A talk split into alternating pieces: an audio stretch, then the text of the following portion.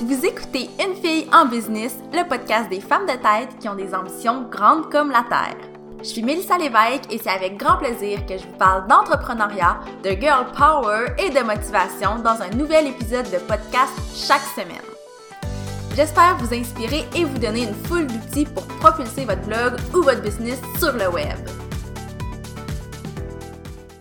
Cet épisode de podcast est commandité par Cora Loomis, nutritionniste pour une vie plus équilibrée. Pour l'épisode d'aujourd'hui, j'ai envie qu'on parle de mindset parce que moi j'ai la chance de parler à des entrepreneurs à absolument tous les jours de mon existence.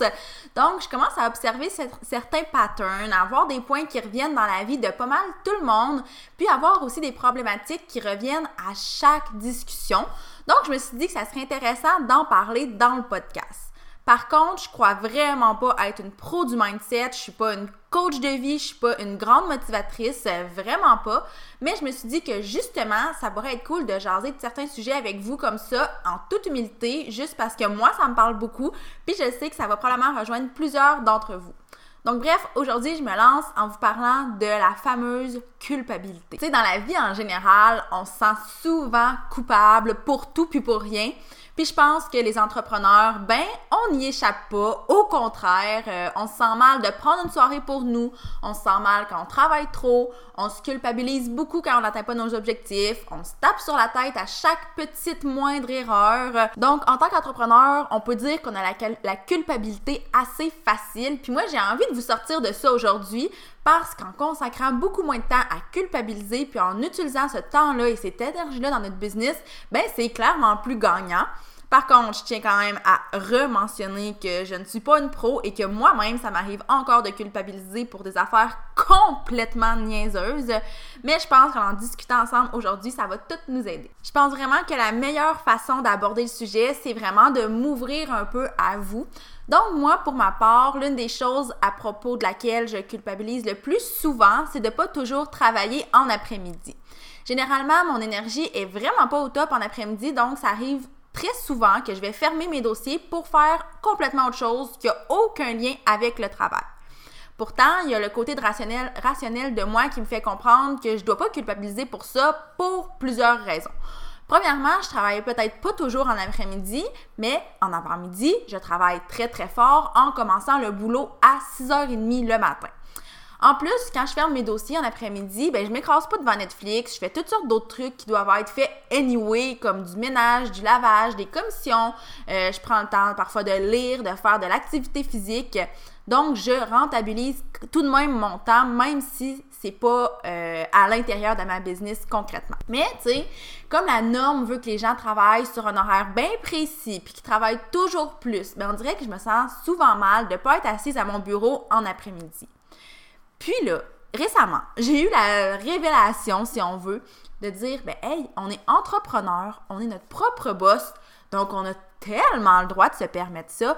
Puis, en travaillant pas l'après-midi, moi je le sais que je vais devoir peut-être travailler en soirée ou que ma journée de demain va être un peu plus intense, mais on a la liberté de le faire, puis il faut en profiter au lieu de se culpabiliser.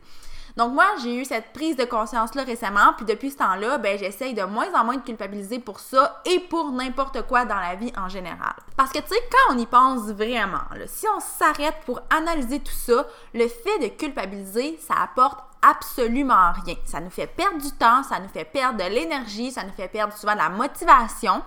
Donc, peu importe la raison pour laquelle vous culpabilisez, je suis pas mal certaine que ça vaut pas la peine, puis qu'au lieu de culpabiliser, vous pourriez penser à des solutions à ce que vous considérez comme une problématique.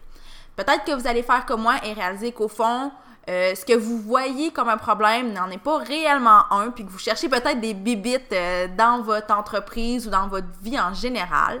Ou peut-être que vous arrivez à réaliser qu'il y en a vraiment un problème, mais au lieu de capoter et de perdre du temps à culpabiliser, ben vous allez entrer en action pour le régler. On s'entend que c'est beaucoup plus payant parce que la culpabilité, ça règle absolument rien.